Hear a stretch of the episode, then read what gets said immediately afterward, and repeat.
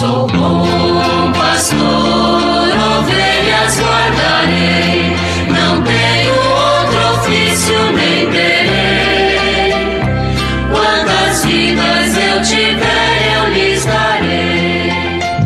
bom dia, meus amados filhos e filhas ouvintes de nossa querida Rádio Olinda. Continuemos com a nossa catequese a partir do Catecismo da Igreja Católica. Estamos na quarta parte do Catecismo, tratando da oração na vida cristã.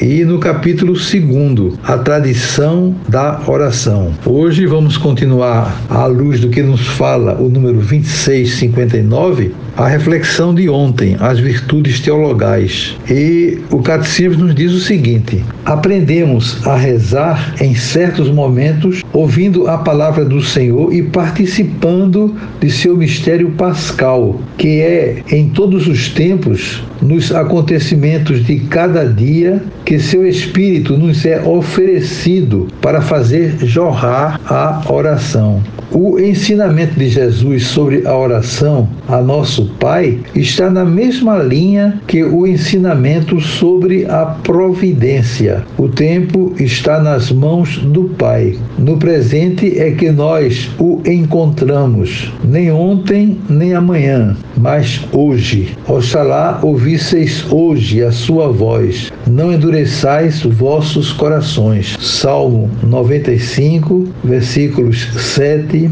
e 8. Nesse primeiro parágrafo, nós temos aqui uma colocação muito importante, mostrando que a oração é muito atualizada. A oração, como Jesus nos ensinou, está sempre no presente. Eu repito, o ensinamento de Jesus sobre a oração a nosso Pai está na mesma linha que o ensinamento sobre a providência. O tempo está nas mãos do Pai. No presente é que nós o encontramos, nem ontem nem amanhã, mas hoje. Portanto, é no presente, é no momento atual, né, que nós nos encontramos com Deus. Claro que as experiências passadas ficam nas mãos de Deus, aquilo que virá igualmente, mas o importante é viver bem o momento presente. Inclusive, para ilustrar essa palavra, o Catecismo está citando aqui o Salmo 95. Oxalá ouvisseis hoje a sua voz, não endureçais vossos corações. Então, ouvir agora, neste momento. O cristão vive do momento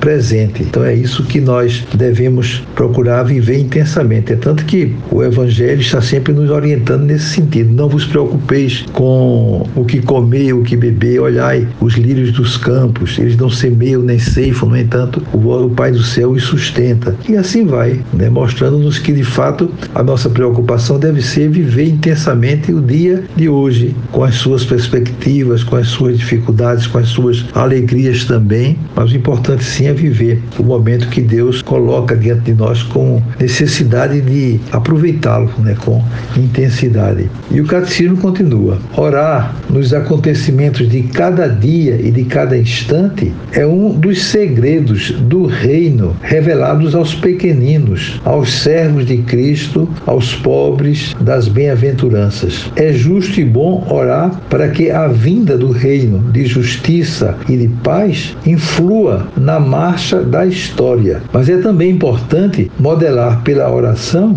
a massa das humildes situações do cotidiano. Todas as formas de oração podem ser esse fermento ao qual o Senhor compara o reino.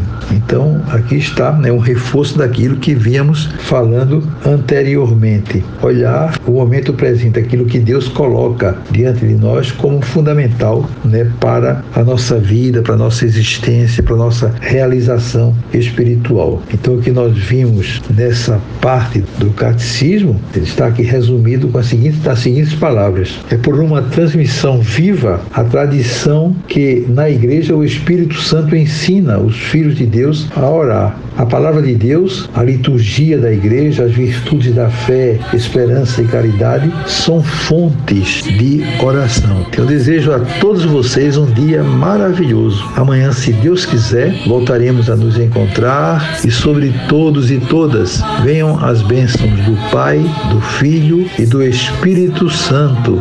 Amém. Sou bom pastor, ovelhas guardarei, não tenho outro ofício nem. Quantas vidas eu tiver.